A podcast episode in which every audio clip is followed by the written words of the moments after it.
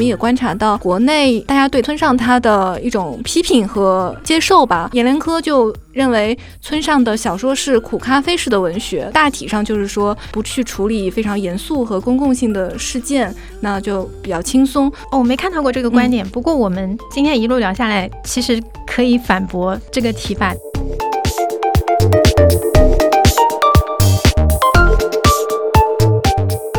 嗯，村上其实对自己作为小说家这样一种职业到底是什么，他自己其实有比较清醒的认识。他说，作家就是一个说谎的一个职业，那么他是要虚构的，也就是在虚构和现实之间，如果说这个现实本身的力量就足够大的话，是不是还需要用这种虚构、用隐喻来进行呈现？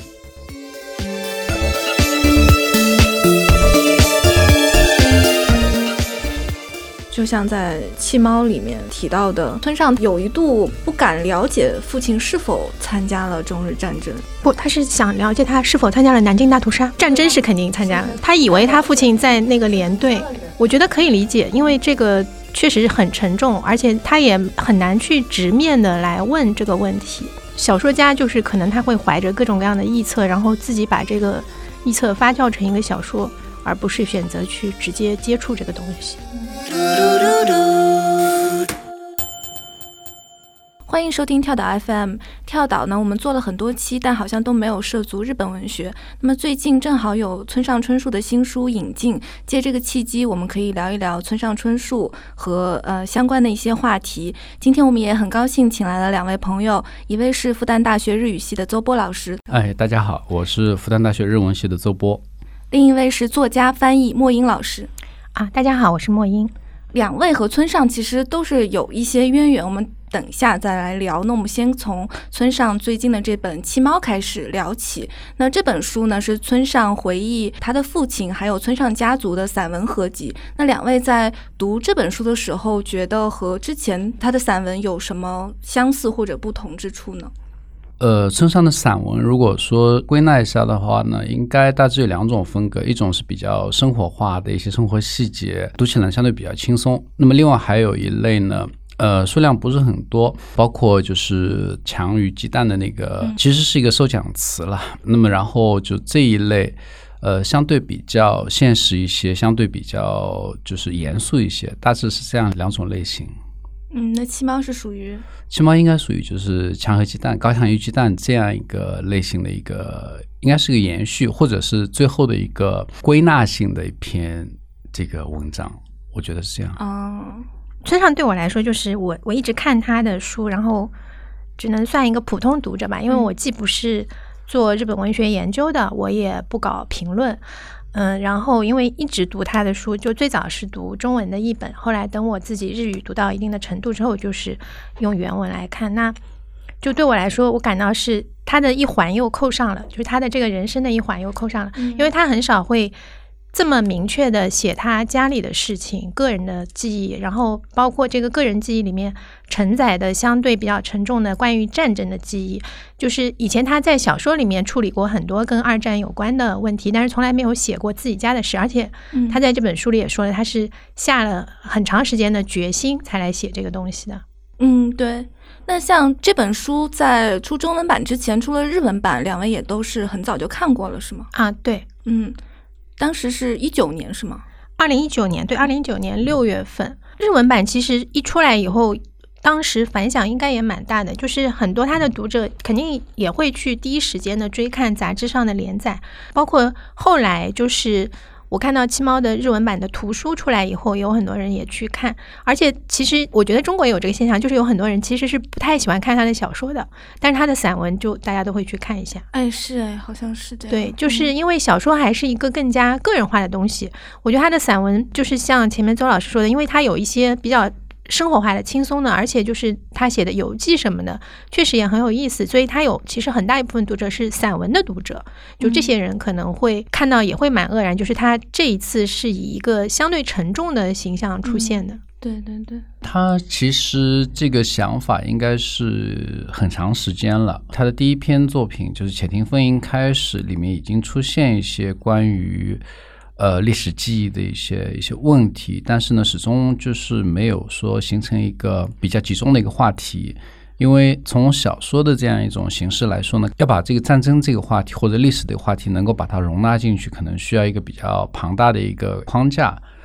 所以是在九三九四年的时候，就是中文版是翻成《发条鸟年代记》或者《奇鸟形状录》，那么那个里面呢出现一些和战争相关的一些话题。然后呢，他这一篇作品是发在二零一九年六月的这个《文艺春秋》上面。那么然后呢，正好就是说这个时间节点很奇怪，就正好是日本改元，就是改成令和。嗯，对。它因为和我们说和媒介、报刊杂志啊等等这些就是呃媒体联系一直都非常紧密，所以我觉得那么是相对有一个意图在里面，也就是在改元的这样一个时间节点来重新。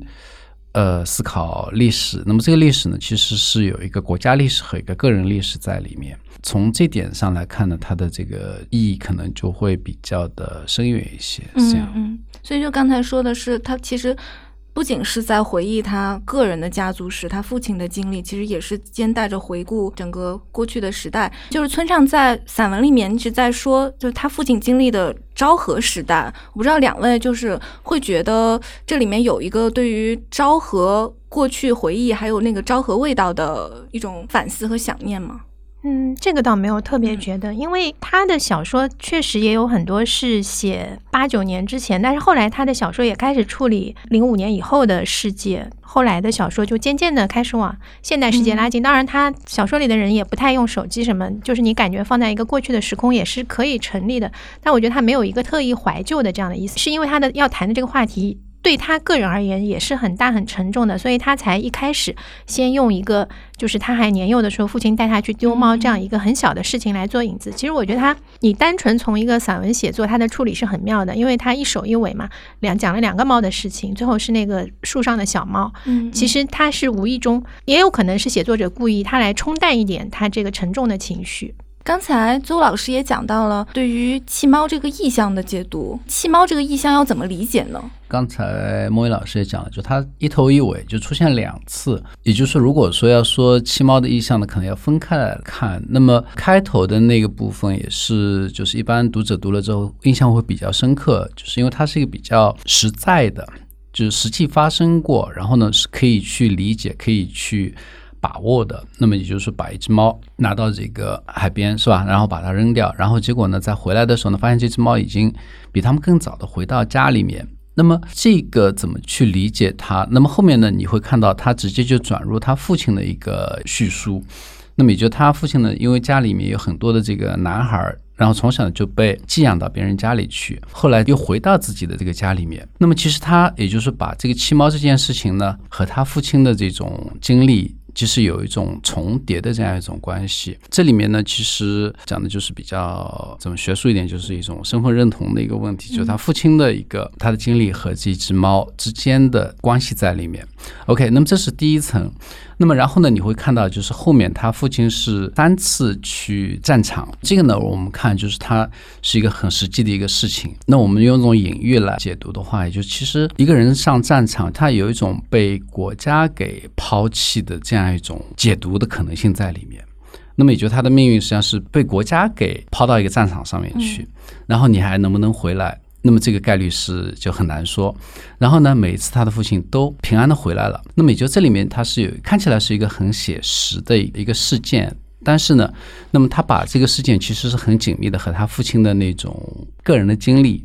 那形成一种我们说很隐蔽的一种关联性在里面。然后呢，就是你会看到就是在结尾的部分，那么结尾这部分呢，觉得可能以后还会有很多的解读出来。那么也就是家里一只猫，然后呢上了树，然后下不来，然后呢第二天去看的时候，这个猫呢已经不见了。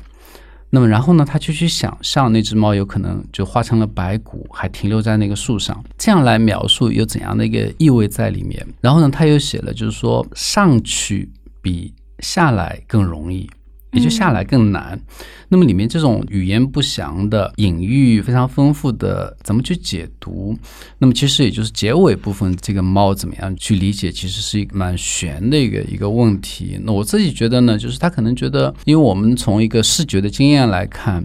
比如说如果我们看到一张干干净净、什么东西都没有的桌子的时候，那我们看到的是一个空无的一个表面。但是呢，当你看到桌子上有一杯水，然后呢，这杯水又被别人拿走了，然后当你看到这张桌子的时候呢，你脑海里始终会停留着，就是这里原先有过一杯水这样一种意象在里面。那么其实这样来看的话，也就是说，这个战争这个历史已经结束了，但是呢，它并不是没有发生过，只是它不在这里而已。那么也就像这只猫原先在那个树上，它虽然不在了，但是呢，在这个就是亲身经历者他的这个思想里面呢，就这件事情永远是在的。嗯，那么所以就是说，结尾这个部分怎么去解读，其实是一个蛮蛮微妙。然后我估计可能以后作者本身他也会对一个意象做出一个一个解读。那么这个这个部分是比较相对比较难的一个一个部分。作家他可能会不会说？像一个纪实文学一样，把所有的东西都放在这个表面上面。因为从他的短片还有其他一些作品来看，他很多就在像一个冰山一样，下面的这个部分，就是就是有待解读的部分，其实还是蛮大的。刚才周波老师说的那个，就让我想到我对他这个散文里印象非常深刻的一句话，就是他还是把人和猫并置了。他说：“结果可以轻而易举地吞噬起因，让起因失去原本的力量。这有时可以杀死一只猫，有时也可能杀死一个人。”就让我觉得还就是挺受到触动的。这个另一方面也是有一些日本的学者 对他诟病的地方，因为他《奇鸟形状录》里面这样的就是个人的复仇。然后他们就觉得他把诺门坎事件这么大的一个事件，因为其实它里面写到了战争非常残酷的一面，把以前的战争就轻易的通过你的这个个人的事件，就是一个男人去寻找他的妻子就被置换了。就也有人会说他有这种概念置换，当然每个人的解读不一样。不过。因为我看这个七猫，我首先想起就是《七鸟形状录》。为什么？因为七猫里面谈到他其实小时候听他父亲讲，他父亲所在的连队曾经处刑了一个中国的俘虏。然后《七鸟形状录》里面是有非常详细的描写，就是也是处刑，但那个是用棒球棍，就有这么一个场面。他肯定是心底有这么一个残像。然后我觉得这个跟他后来在写作当中出现了这样一个细节是有关系的。村上呢，他唯一的一次到中国是在九四年，他是和一个摄影师，呃，松村应三到诺门坎的那个战遗址去采风，就是经过长春、哈尔滨、海拉尔、满洲里，到达就是现在蒙古国境内的这个诺门坎。就是中国之行之前呢，是在美国待了大概四年左右。关于他在美国做访学的这段经历，有一部分的散文。随笔，那么这部分的随笔呢，也就是相对比较沉重一些。那么他自己在《青鸟形状录》的解题中间，他讲到，就是当时他在美国的时候呢，正好是在普林斯顿东亚系的图书馆里面看到一些和诺门坎事件相关的一些书籍。那么他觉得很惊讶，就是他在日本的时候对这个事件是几乎是一无所知。而这个事件呢，其实是左右了这个二战的一个方向或者是进程。那然后呢，对于美国的呃影响，对二战后期就是太平洋战争，那么其实是产生很大影响的一个事件。那么然后呢，他再去关注这样一个历史事件，然后把它给融入到个小说的创作中间去。所以我觉得这个中国之旅的这样一个事件，那么可能也是他在《七猫》中间讲到的他父亲在中国战场的这样一种经历。那么，对于他呃幼年开始对于中国的这样一种想象，中间可能有一种比较密切的一种关系在里面。你刚刚说的中国之旅，它有后来有行诸到文字里面吗？他呃有一本书叫看一下叫《边境静静》，然后呢出了两本，一本呢是就是单纯的文字版，然后还有一本以照片为主的。就刚才也已经说到了这个话题，就像在《弃猫》里面提到的。他有一度不敢了解父亲是否参加了中日战争，其实他是有一个不，他是想了解他是否参加了南京大屠杀。嗯，南京大屠杀战争是肯定参加，是是，他是不敢了解他父亲。其实他是他以为他父亲在那个是屠杀了人，对对，他是不敢知道这个事。我觉得可以理解，因为这个确实很沉重，而且他也很难去直面的来问这个问题。小说家就是可能他会怀着各种各样的臆测，然后自己把这个臆测发酵成一个小说，而不是选择去直接接触这个东西。嗯，但是后来他是怎么还是确认了他父亲这个事？对他父亲去世以后，他才去确认，而且他在确认的过程中，就像《七猫》里面写到的，很多他之前以为的事实都是错误的，因为后来就是文艺春秋也帮他一起做这个事实确认嘛。就是他很多他以为的东西，最后发现要么是他记错了，要么是他父亲跟他说的时候自己的记忆含混了。那像之前村上的《刺杀骑士团长》这个长篇小说引入中国以后，其实也是引发了一批的讨论，是关于嗯就是村上对中日战争态度的。嗯，但他的态度其实是一以贯之的，就是从奇鸟你是可以一路看下来的，并没有发生变化。而且我觉得他一向都是认为这个战争是很可怕的，然后就是非常反战的，这个是肯定的。但是他跟老一辈作家那种反战不一样，他是把它放在一个像隐喻一样的东西里面，而且因为他也不是直接来写这个事嘛，呃，我觉得其实团长其实没有那么多的写到战争，最多的写到还是奇鸟，因为监工中尉的长信是非常非常的，就是血淋淋的一种叙述。他有一个散文，就是他们三个人，他和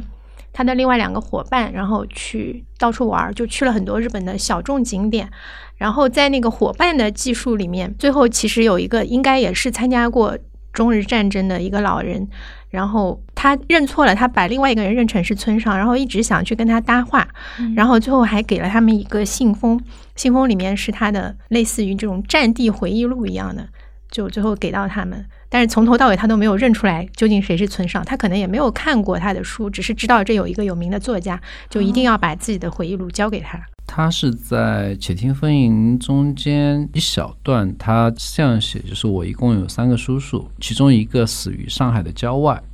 战争结束两天之后踩上了自己埋的地雷。唯一活着的叔叔当了魔术师，在各个温泉圣地巡回演出。就我们在读《且听风吟》的时候，可能嗯不太会关注这样一个很小很小的一个细节，嗯、就是很偶然的，或者说呃也不偶然吧，在就第一部小说中间出现，然后呢断断续续就是在早期的三部作品，也就是《且听风吟》、一九七三年的《弹子球》，还有《悬崖冒险记》里面都出现了这样一个话题，那么也就是和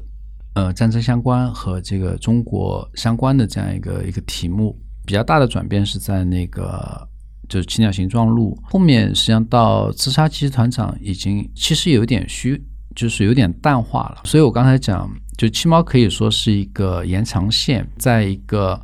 已经出现的话题的基础上面进一步的发展。那么也可以说是一个阶段性的一个总结，对之前所提的这一系列的关联的一个话题做出一个最终的一个归纳。我们这个话题就逐渐变得沉重啊。但就除了中日战争、南京大屠杀这样的，其实村上还有关注到其他的一些真实的事件，还有日本的灾难，就包括像是神户大地震，他也是把这个处理成了小说嘛。神的孩子都对对对，就想问两位，就是对于像这样的文本，它其实是真实的灾难，其实是作为它的一个影子，它并没有去写这个灾难本身，但是它的人物可能是跟这个灾难或多或少有关系的。嗯，我还是觉得小说家，因为可能我自己也写小说，小说家是这样的一种人，他可能一个东西他是在不知不觉间吸收的，一个事情对他的影响可能要很久以后才呈现出来。就是我最近重读了他一个短篇《棉》，我以前就很喜欢，特别喜欢这个短篇。那《棉》其实写的非常早，然后我重读的时候才发现，我读了很多遍都没发现的一句话是，《棉》的里面那个丈夫，因为他是一个妻子的视角，就讲这个人他突然之间就不睡觉了，然后就开始读安娜·卡列尼娜，开始过一种夜间的自由生活。然后中间无意中提到一句，就是她丈夫的母亲，就其实是她婆婆，她跟婆婆关系搞不好，因为那个母亲是信一个邪教的。我觉得日本有很多这种奇怪的宗教，她对她的关注其实出现的非常早，可能早于事件爆发，事件爆发之前，后来她不是出了那个地下，就是她去采访了沙林毒气的受害者。然后，因为那本书其实看起来也是非常难过，我我必须承认，我其实到现在也没有看完。但是在我看过的部分里面，曾经有一个受害者就是紧紧的握住他的手，然后凝视他的双眼，这个细节后来就出现在《E.Q. 八四》里面。你会发现，他有一些东西是不断不断的闪现，就是像一种闪回一样。他自己也说过，其实小说家可能你的主题是有限的，就那么几个，然后你所要做的是换一个方式来处理你的主题。就我印象特别深的是，因为他写地震，但是在那个《神的孩子全跳舞》里面，他写的是青蛙军救东京，他是处理成这样的。这是一种变形吧？你可以说，其实村上的小说就是充满隐喻的，就是不是一个事情，它是这样直白的来叙述。这也是我觉得为什么全世界的人都觉得很好看的原因。它是能够跨越了这个语言的障碍，它有一种隐喻的直达人心的力量。嗯，关于灾难的主题，我觉得就《神的孩子都跳舞》这个作品集是相对比较集中。那么，但是其实还是分得比较清楚，就是一类呢是我们说天灾，那么还有一类呢是我们说接近于人祸的灾难。刚才讲的就是青蛙君救东京，在他的作品中间比较受关注的一篇作品。丹麦拍过一个纪录片，它的题目叫呃《Dreaming》，呃 Haruki 好像是嗯春树对。然后里面呢就出现了一个很大的一个一个青蛙，感觉就非常的奇幻，这个大青蛙就出现在东京的这个街头。就是说，我觉得他对于灾难的那种理解，可能和就传统的现实主义还是有很大的差别。对他来说，可能考虑更多的是这样一种灾难发生之后个人的这种处境，或者说地震还有地铁沙林事件。两者之间的一个联系，就是说，这种恶的本源可能都是在一种地下所发生的，以黑暗作为一种空间的存在，就这里面呢可能会有一些这种共通的地方。所以，地下这个非虚构作品，其实在村上的许多作品里面是大家会觉得不太好读的一种吗？啊，不会不会，我说我没有读完，是我个人觉得读的比较难过，因为。它是访谈集嘛？我看的也是那个原版的，然后就是你你看到每一个人都那么悲惨，就实在我个人有点看不下去这样的，应该还是很好读的。因为我在看他有一个访谈集叫《猫头鹰在黄昏起飞》，就是他和川上未映子的访谈。那个里面他就解释了，他说他为什么要把这个地下写成非虚构而不是小说。他说我不愿意把有悲惨境遇的人就那样以虚构形式加以利用。其实他是可以小说，但是他觉得他最后他还是选择了非虚构这样一种形式，因为他觉得这里面会有一种。问题，因为他在思考这种悲惨境遇，还有他的这个虚构的之间的这种关系。我觉得可能是有一种近乎伦理上的问题。对他肯定是有他对自己的道德要求的。然后，而且我觉得他当时选择非虚构而不是小说，可能另一方面是他还没有。想好来怎么来处理这个素材，因为采访也做了很长的时间，整理完之后，他可能觉得废墟构是最合适的。然后，既然说到地下，因为地下其实它后面有一个后记，呃，我这里是自己简单翻译的，因为我手边没有中文版。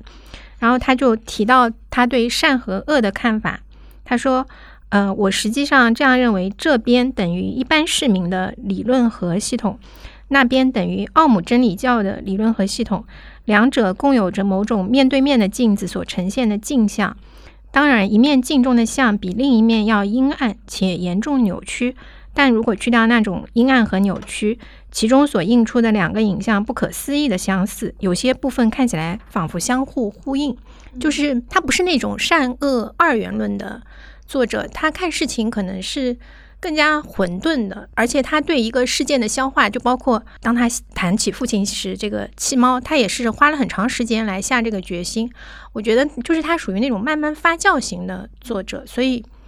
这也是为什么他的很多小说是一种变形的处理方式，就是对一个主题，他不是去直接的触及它。对。我就想到谁呢？想到那个大江健三郎，因为大江健三郎其实也写了像《广岛杂记》啊、《广岛冲绳》一系列的这种非虚构的一些作品。那我觉得可能是作家面对的一个共通的一个问题，当他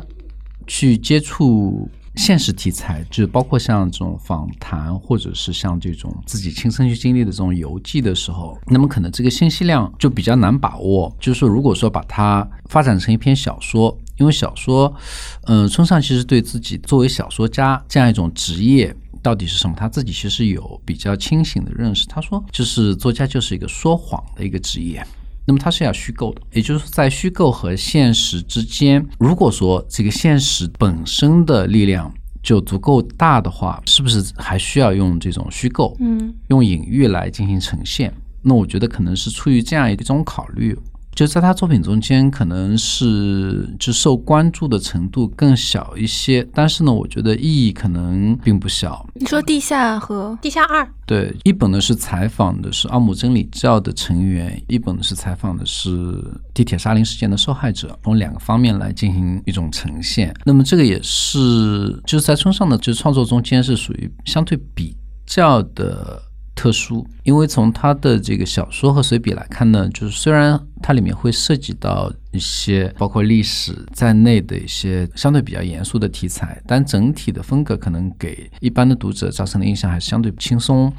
或者是嗯，里面带有一些这种超现实啊、诙谐啊等等的这样一种特质。觉得他可能也觉得这样一种相对更厚重的这种题材适合把它独立出来。地下，那么可能在他的整个的文学中间，可能就形成了一个一个关键词，包括他在跟川川上未映子的访谈中间提到的这个地下二层的这样一个概念，应该说是他二十一世纪之后吧，在创作中间，还有像一些访谈啊、随笔中间反复强调提起这个地下二层是什么意思？他是在和山上未映子的访谈中间提到了，就是把什么比喻成一栋房子呢？或者把这故事，或者是把这个人的意识比喻成一栋房子。他说，一楼呢是一家团圆的场所，就是我们最日常的这样一种生活的空间。然后呢，再往上面是到二楼，就有自己的书之类的，就是有私密意味的空间。那么这里可以讲是一个相对比较。个人化的自我的一个空间，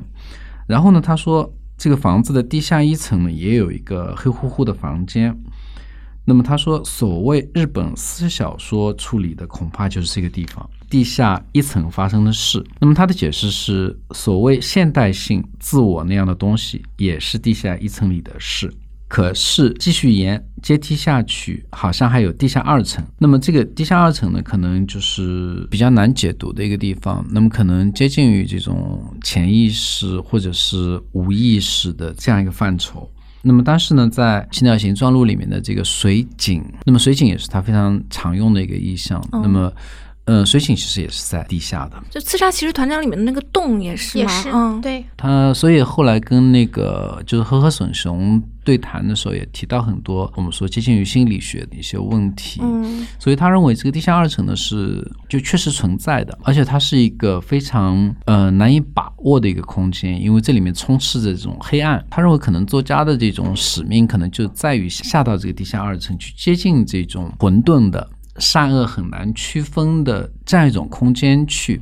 那么他觉得可能写作像点火一样的，去把这种黑暗能够照亮，能够尽量的去驱散这样一种。所以他的那个地下水井还有地下二层，基本上已经形成一个比较完整的一个概念的一个体系。这个部分呢，其实也是一般读者我们在读的时候可能不太会去注意，也就是我们说水井它能够隐喻什么。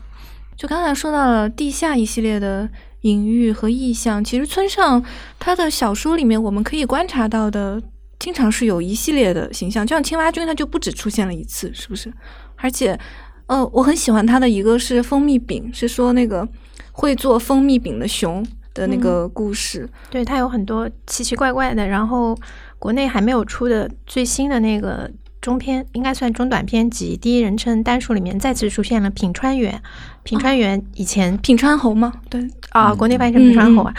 总而言之，就是那只偷偷人名字的猴子又出现了，嗯，就还蛮有趣的。是，我不知道你们怎么看他的这种有点莫名其妙的，但是又充满奇思妙想的形象，在他的小说里，这个是他的特点和趣味性。但我作为读者就是这样看的。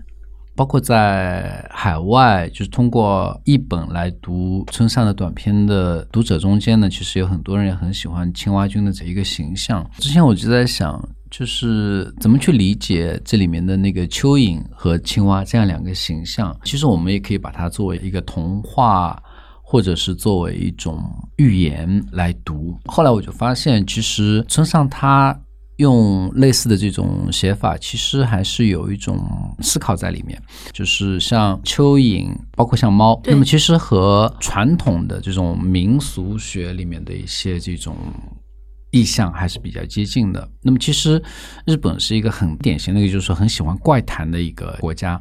那么在这个传统民俗学里面有很多非常奇怪的一些一些形象。看了一下之后呢，就发现，在江户时代呢，因为日本是一个地震很多的一个国家，日本的怪谈或者是民间传说中间就有和这个蚯蚓相类似的这种动物的形象。那么一般的老百姓他就会认为，在我们住的这个地下呢，它就生活着这样一种动物，然后它是在沉睡的，但是一旦它醒过来的话，它就要翻身，然后呢就会引发地震。哦，真的，对。那么他有，就说在他们的一个大家的共识，这个是叫什么妖怪吗？还是有名字吗？呃，有的。然后在江户时代，它流行一种中文叫鲶鱼，叫大鲶喙，就是很大的一条鲶鱼睡在地下。那种画呢就非常流行，就认为就是贴了这个画之后呢，就可以就是免除这种。不是说免除地震的灾害，就是说地震来的时候可能会能够比较平安啦，这样子，就它是一个民间信仰。那么这个部分呢，也就是说跟蚯蚓相关的，我觉得可能和传统的民俗比较接近。但是呢，青蛙君怎么去理解？那我就发现一个很有意思的一个现象。那么这个是其实是战后发展起来的日本的那种通俗文化。呃，以前我有的学生他很喜欢什么呢？喜欢那个就是奥特曼。哦，有一点像。然后呢，还有就是哥斯拉类似的这种，也就是在战后的我们称之为大众的文化或者是文学中间出现的一些超级英雄这种形象。所以这一类呢，它并不是一个孤立的一个例子。就是村上作品呢，它也出现吸血鬼，然后还出现僵尸，标题叫。Zombi 中译本就翻成僵尸，那然后就是像这一系列呢，也就是在现当代的这种通俗文化中间，那种比如说僵尸电影啦，比如说吸血鬼的电影啦等等，那么这一系列的影响，可能对于村上是一个比较重要的一个素材的一个来源。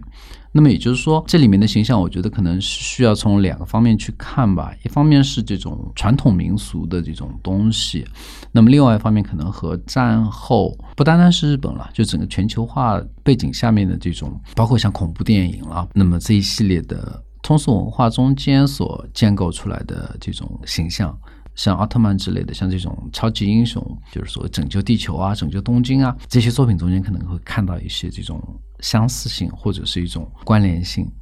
嗯，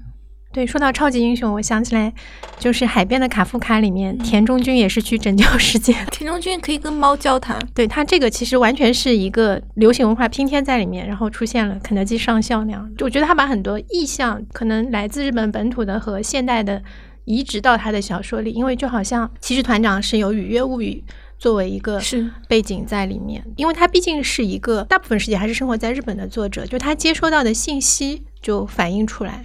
但是我觉得他都是以一种非常村上式的方式来做了处理。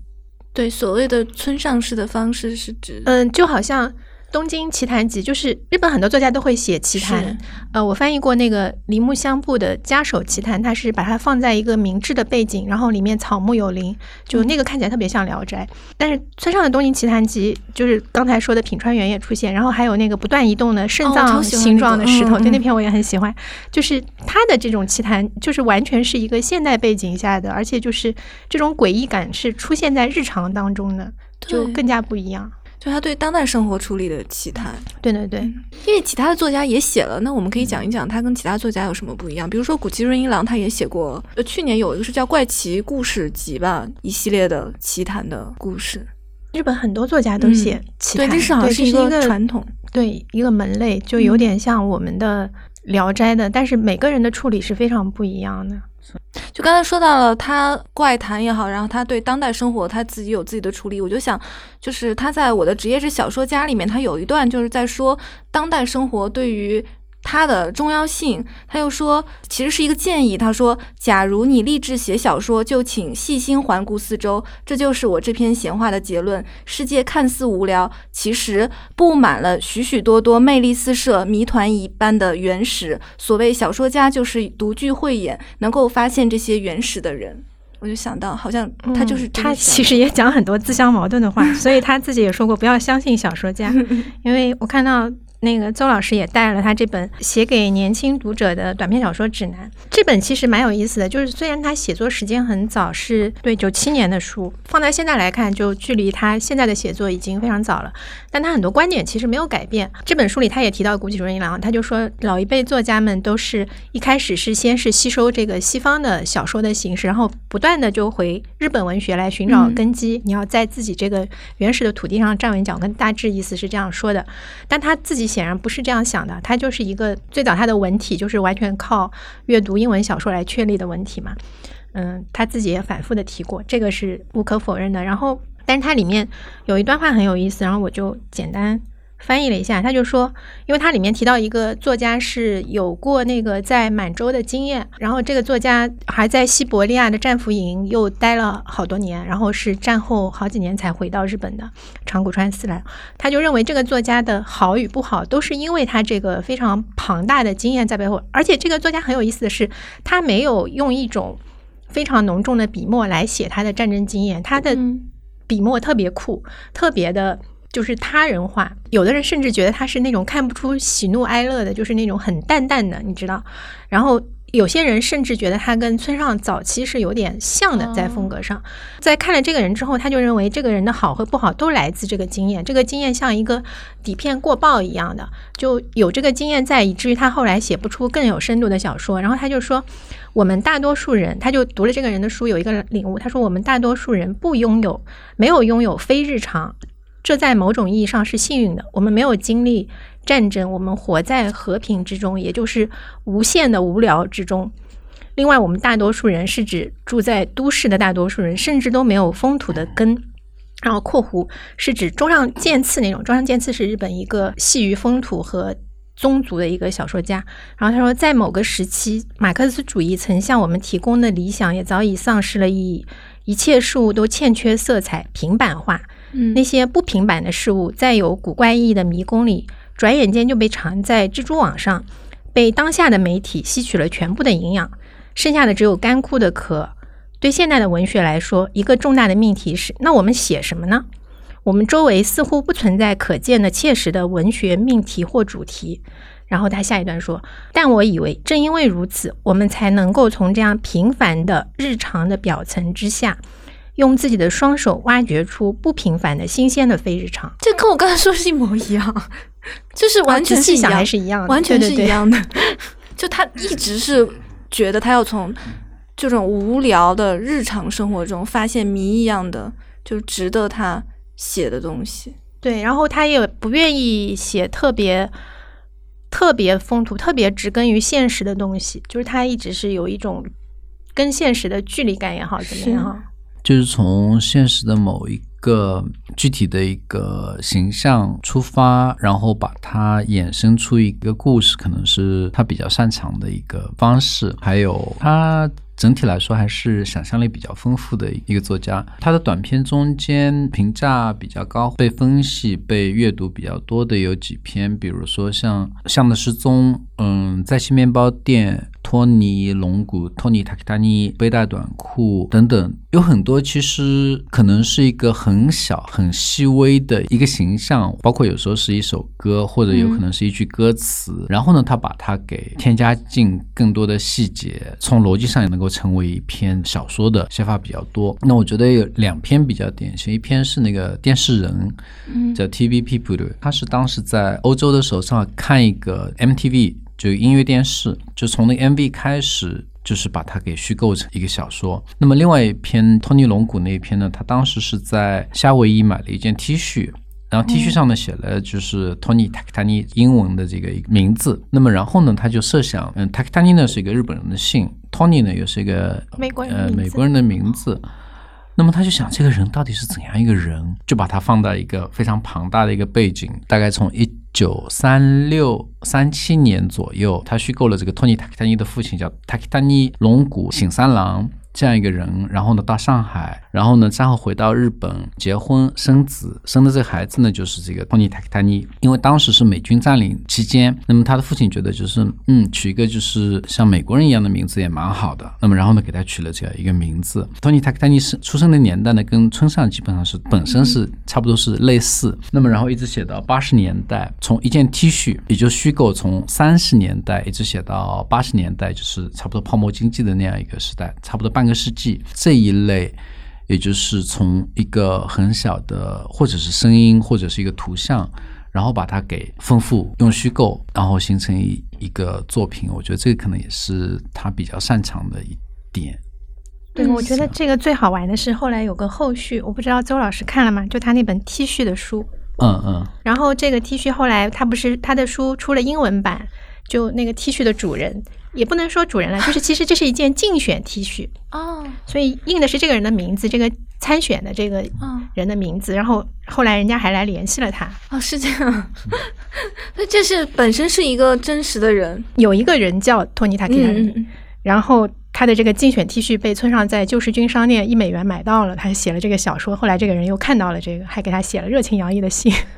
很有意思，很完整的一个故事。因为后来这个就拍成电影了，就是因为电影，然后 T 恤的主人公就知道了这样一个事，然后当时是在夏威夷一份报纸上面，然后他们就专门采访了托尼塔克丹尼，然后写了一篇报道。我有发现一个奇怪的现象，就是村上小说其实拍了好几个电影，就电影都不大好看。哦，那是为什么呢？我觉得是因为他小说的那种特殊的气场，你很难用。电影来传达，或者说他至今没有遇到一个合适的导演吧？是，可能会丧失掉他的。对对对，就是《东京奇谭集》里面不是有一个故事也拍成电影了吗？一个海湾的名字，就是讲那个儿子。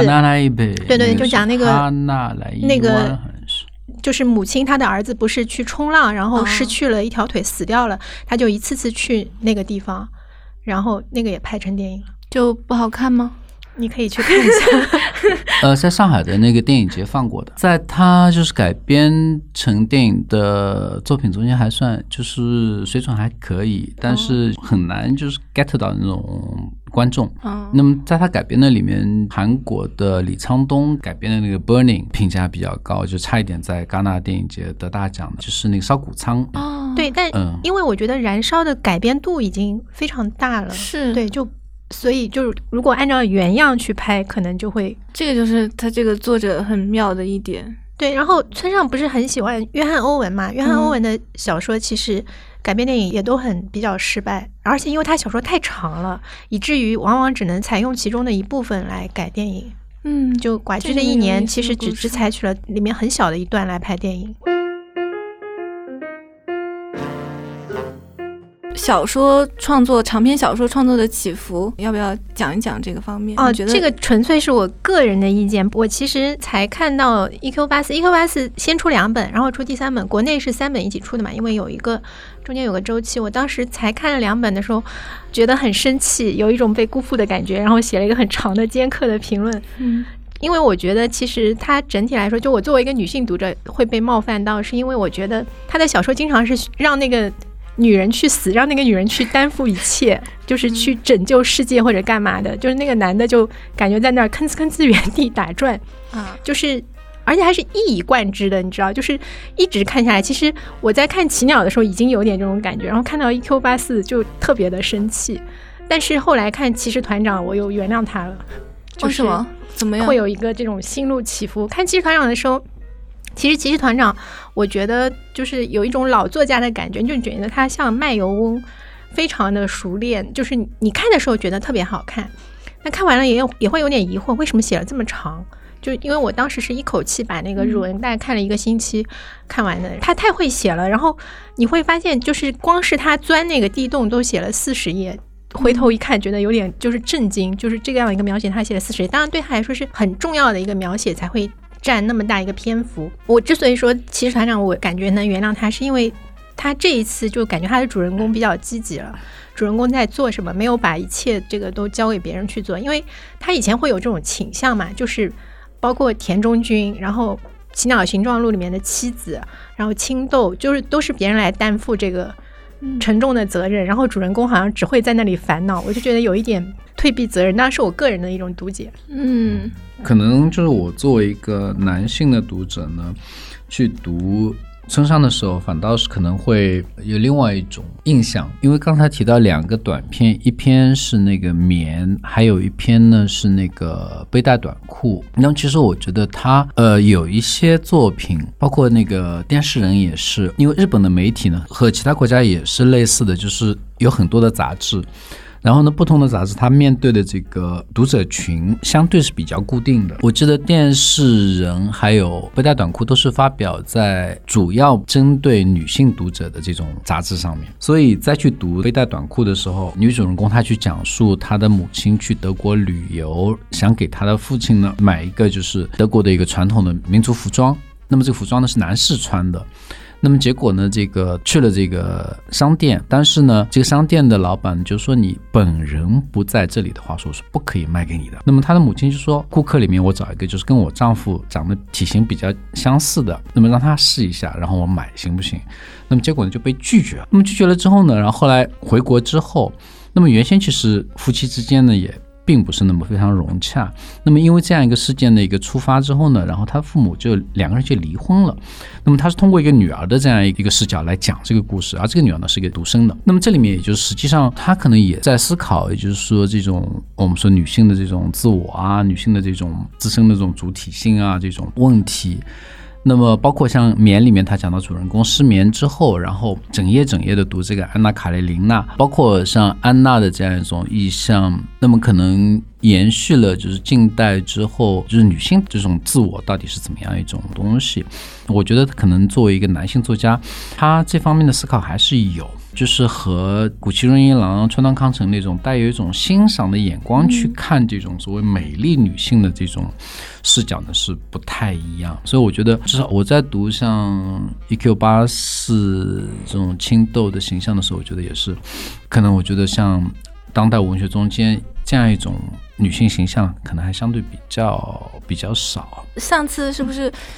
角田光代来中国，然后正好我和莫英老师、莫英老师来帮忙，来协助我们做翻译。其中就提到了，因为角田光代是一个写女性故事、主妇小说非常优秀的作家，那就当时是说到了一个问题，说是因为川上未英子对村上春树的访谈里面，就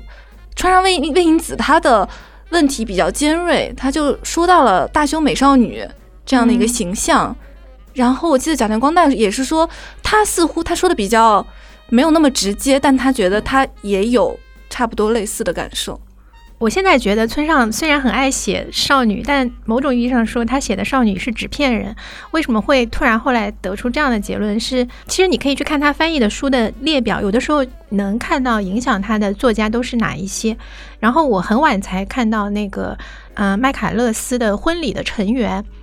就是卡斯麦卡勒斯的一个小说，然后这个婚礼的成员里面那个少女完完全全就是村上式少女，就是当你去读这个书的时候，你就觉得其实这是它的养分来源嘛，有这种神似在里面啊，这个很有趣。对我到现在还是觉得她少女有一点纸片人功能，尤其是骑士团长，其实也有一点。嗯，我觉得蛮明显的。其实团长里面，对。然后孙老师提到的短片，我也是特别喜欢。其实他说真的，他很多短片是让你觉得就是特别值得反复的阅读。然后，但我觉得还有还有一个值得讨论的短片是《沉默》，可能《沉默》对他自己也比较重要。这个短片呢，村上改写了不止一次。我到现在看到的是，应该是第二次改完的版本。当时有一个叫村上春树全作品。然后这个是一九七九到一九八九，然后这个是他的全作品的第七卷，就很早的时候他们给他出的一个全集，所以收在这个里面是一九九一年写的。后来日本出了一个面向高中生的叫集体读书课本，那又收在里面收了一遍。然后到了一九九六年出列克星敦的幽灵，这个就是我们最熟悉的版本了。然后他为了这个列克星敦的幽灵就改了一稿。然后到了二零零六年，日本出了一个叫最初的文学村上春树，这是一个。就是带假名注音的大字本，是其实也是给学生看的。然后这本里面他又改了一稿，我其实现在很想看他最后改定的这个版本。我现在只看过列克星顿的幽灵，其实它故事很简单，它就是两个人的对话，这两个人一起出差，然后他的同伴就给他讲了一个自己年轻时候更加年轻时候的故事，就是他以前从小他就学拳击，这有点像天武那样一个角色，就是从小学拳击，他也比较沉默寡言，没有什么朋友，就自己练拳击和看书。然后班里有一个人，就是那种他彻头彻尾的讨厌那个人，就觉得那个人是虽然是个优等生，但是是就是其实特别浅薄无知，而且懂得利用自己的优势，这也是一个村上作品里。典型的那种恶人的形象，然后他很讨厌那个人，然后有一次他们起了冲突，他就推散了那个人一下，好像啊那个人流鼻血还是怎么的，然后这个事情其实过去了，但是那个人一直怀恨在心，然后结果他们高中不同班，他本来松了一口气在一个学校，然后那个时候就出了一件事，就是他们一个就是被霸凌的孩子自杀了，然后在那个孩子自杀之后，那个人就开始散布一种谣言，就是意思是这个练拳击的人霸凌他。导致那个人自杀，那老师就去找他问，老师找他问就说你是不是跟某某有过冲突，是不是打过他一次？他说是的。你是不是练拳击？是的。然后就第三个问题就是，那你是不是霸凌这个人导致他自杀？就前两个问题他只能回答是的，然后第三个问题就好像显得特别的顺理成章，就推到他身上，他当然否认了。然后中间还好像见了警察什么的，但是他因为没有这个直接加害别人的证据，然后他就开始被全校的人孤立。然后那段时间就是没有任何人跟他讲话，他在班级就像空气一样。然后他就非常难过，一度想到要自杀。然后最后就是，嗯，他有一次在坐电车的时候，就是遇到了那个挑起这些事端的人。他当时其实已经快要熬不下去了，但他看到那个人，他就盯着那个人看，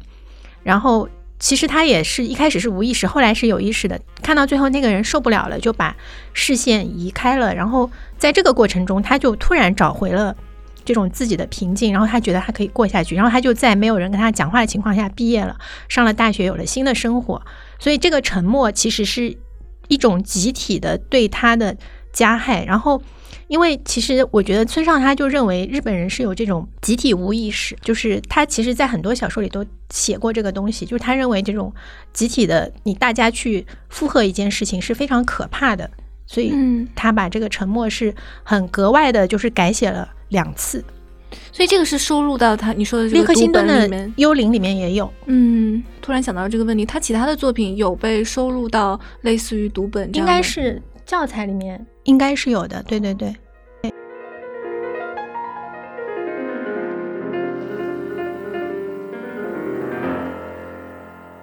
我们刚才讲了很多村上他的嗯童话式的意象也好，还有他对历史战争的反思，但其实我们也观察到。国内大家对他的一种批评和接受吧，就比如说阎连科就认为村上的小说是苦咖啡式的文学，后面有有一系列的注解，就是说这苦咖啡的文学是怎么样，大体上就是说不去处理非常严肃和公共性的事件，那就比较轻松。哦，我没看到过这个观点，不过我们今天一路聊下来，其实可以反驳这个提法，他并不是说不处理重大的事件，他只是以他的方式来处理，因为。战争、邪教，然后霸凌，这些其实都是社会中的事件呀，他都在处理。他这个原话是这样的：他说，苦咖啡文学就是温暖中带一点寒冷，甜美中带有丝丝苦涩，并且说，如果这样的作家获得了诺奖，那将是伟大作品的灾难。比较尖刻的一段评论。嗯，我觉得就是也能代表一种评价吧，因为其实让作家来评价作家是一件很危险的事情。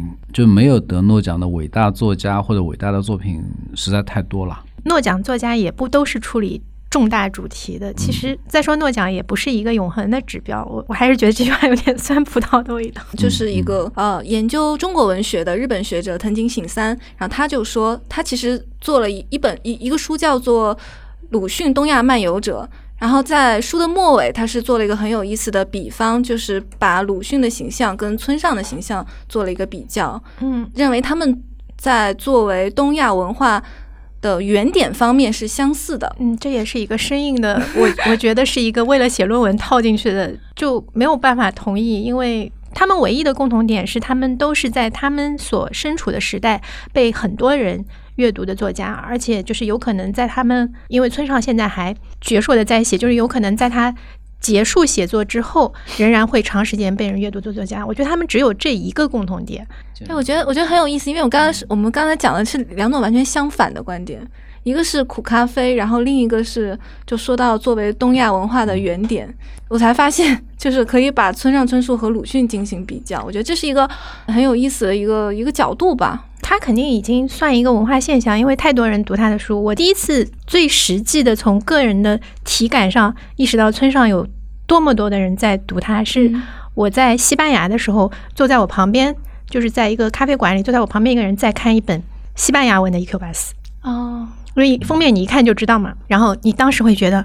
就是无处不在，就是村上的粉丝们，那那一刻还是蛮震惊的，确实。对我，其实，在很多场合都讲过，我看到第一次看到村上春树的小说是一九九六年在学校的图书馆，然后那本书呢，因为它是缺损的，就是其实是《世界尽头与冷酷仙境》，但它缺损的太厉害了，它大概前面十几页，就是从林少华老师的序言到前面的十几页。都是缺的，然后他的书籍用牛皮纸包起来，他也没有书名，所以我借了一本没有书名、没有前面十几页的小说。但是当时其实是在书架上翻，觉得诶好像是科幻小说，因为我我那个时候很喜欢科幻小说嘛，我自己也写科幻小说，然后我就把它借回去看了，然后觉得哇，好好看，而且就是觉得超乎我的。以前对这种日本小说的一个认知完全被颠覆了。那我去还的时候，因为他他其实还的时候他是能够知道那个书名的，我就知道了书名和作者，然后就去找当时能找到的他的书来看。我今天也带了一个原始版本，就这是那一版的《世界尽头的冷酷仙境》，就是最早的漓江出版社的版本。我就最早看的是他的。那我这本是一九九六年七月第一版，最后印数是一到一万两千册。当时的一万两千册不算一个很大的音量，那个时候的书都卖的很好的。一般来说，国内看到了完整的版本，我才知道哦，原来他是一个这么有名的作家。因为其实林少华老师在序言里面也是把他隆重的介绍了一下。那后来，然后随着我自己学日语、写小说，就。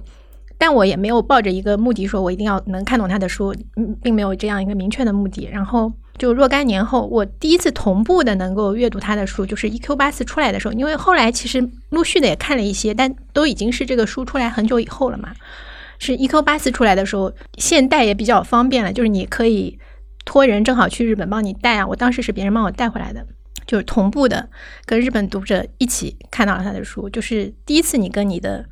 作者感觉距离如此接近，然后后来又有一次是那个，这个也是不太想讲的一件事情，还是讲一下。就是后来他不是做过一个，呃，叫做 “Murakami San Tokoro”，就是一个网站，然后其实是新潮社给他做的，也是一种宣传，而且我觉得他是很愿意跟读者交流的。这个网站呢，当时它就是一个可以收读者来信的一个这样的形式。然后很短的一段时间是在二零一五年的一月十五号到一月三十一号，一共十七天。然后在这十七天，他收到了三万七千四百六十五封信，然后他回了三千七百一十六封，也就是说，差不多十个人里面有一个能够收到他的回信。那我当时也写了一封信，然后因为已经是二零一五年了，我看了一 Q 八四又比较失望，所以我那封信也写的不是那么的。婉转，我就是说我特别喜欢您早期的小说，如何如何的，但是怎么感觉就是看到了现在的小说，就觉得有点失望啊。然后他回信就非常村上式，他就说每个人跟小说的这种感觉，他就说是会随时变动的。可能我现在的小说跟你现在的这个气场是不合的，但也许又有一天又会合了，就大致是这样一个意思。就就是一个非常他给你的回信大概有多少字啊？不是特别长，但也。不是特别短，就做这个播客节目之前，我去下载了电子版，然后看到自己的 不是很完完美的日文被出在这个电子版的书里了，也是有一点点的。所以这个里面还有其他的中国读者的信吗？嗯，有来自全世界很多的读者，就是他有一些什么主题可以给大家讲一下。他比如第一个主题是我有喜欢的人，他因为他就是最后呃电子版他做了一个按时间轴分类和按主题分类。那按主题分类，它第一项就是我有喜欢的人（括弧恋爱），第二项是男与女之男（括弧结婚、离婚、夫妇不伦），然后也有人谈工作、谈社会问题、谈音乐，嗯，谈读书、谈创作、做评论。然后他把海外专门归作一类，其实海外也有很多人写。然后关于猫、关于棒球、关于食物和酒。嗯，就非常非常多，就是呃对，还有英语的，其实是他专门列了一个门类是英语的那个提问，然后他也用英文回答。对他也是用英语回答的。呃，类似的大概有四本还是有几本，就是在网络上跟读者之间的这种呃邮件的交流。就这个行为本身呢，也是就是两种截然不同的看法。一种看法觉得就是他是非常善于利用这种呃现代的媒介，因为当时在我觉得比较典型的是那个海边的卡夫卡设了一个网站，在作品还没有出版之前，和读者之间有很多的这个交流。那么然后在这个书出版之后呢，他也是出了一个很厚的一本关于他和读者之间的这种邮件交流的这个《海边的卡夫卡》。当时我记得是九九九九年吧，那个时候就是邮件啊，或者是互联网还是比较、比较新的一种现象。所以呢，就是对他的这样一种做法，完全两种看法。一种觉得就是他是。可能太善于利用这种媒体了，还有一种觉得他很亲民，就是和读者之间有非常密切的这种互动和交流。是这样，嗯，所以他是海边卡夫卡和 EQ 八四，他都有跟读者建立一个来信啊。卡夫卡那个，因为就像周老师说的，九九年我我自己九九年可能就刚刚上网，然后收发一点邮件用一下，那时候都还没有 QQ、OICQ 之类的，嗯。我完全也不知道彼岸的村上在做什么。对我，我后来就是会上网搜索他信息，已经是很久以后了，所以我也不知道这个事情。但就像周老师说的，他他其实跟读者互动一直都还是蛮好的，包括现在，因为他不是在那个东京 FM 有那个节目，然后他也会中间会念一些观众来信，哦。然后最新的一期跨年，他还给观众赠送 Radio Name，就是他们日本的那个，就是你听广播节目以后，你给主持人写信用的 ID，他来赠送一个。他写的都很奇怪，每一个 ID 都很长很奇怪，就是他送给你了，你你写信来，他就抽到你，然后送给你了，然后就说还跟你说你一定要用哦。节目的最后，也请两位为我们的听众各推荐一本书吧。哦，最近看了那个，其实是一本老书，就是科塔萨尔的《万火归一》，就是另一种意义的好看，也是很强大。所有励志写小说的人应该看一下。这个推荐理由好像很奇怪，但我真的是被震撼到了。就比如说，它里面有一个正午的岛屿，你直到看到最后一行，然后你会立即翻到第一行去看，就是它其实只有五页，它是一个嵌套的结构，然后。嗯，就是你看完以后，你会才会意识到这个故事核心它真正发生了什么。它前面所有写的一切都只是这个主人公的幻觉。我再讲就剧透了，所以就不再多讲了。但是我觉得科塔萨尔对他有一种，他有一种镜像式的，或者说是对应成三人的结构，就是在他的小说里，你经常要分别，而且他不分段，经常这一句跟下一句写的是两个时代、两组人的事情，有的时候，但是你可以很顺畅的看下去。当然，我觉得范燕的翻译也是特别的加分，就是好的译本是很重要的。今年可能就是说，作为一个日本文学的一个阅读的点，可能是三岛由纪夫吧，因为今年是二零二一年，他的作品进入公版。嗯，我看到现在已经有很多的呃新版和再版。那在他作品中间，其实得去阅读或者说已经是比较经典的，有像金阁寺啊、呃曹骚啊，还有像天人五衰这样一些作品。我觉得如果说在他作品中间推荐一部的话，我可能还是推荐像春雪、呃天人五衰中间就第一部，那么结构也是非常完整，可以作为一个独立的一个长篇去读的。那么我觉得是能够体现他对于日本古典的那样一种素养，还有就是以现代小说的那样一种叙事的方式和创作的这种手法。那我觉得还是比较值得，就是在今年今年读一读的这样子。其实我觉得关于村上还是可以聊很多的内容。那我们今天也就跟大家聊到这里了，也感谢两位老师。嗯、谢谢大家，再见。好，嗯谢谢各位，谢谢 Bye.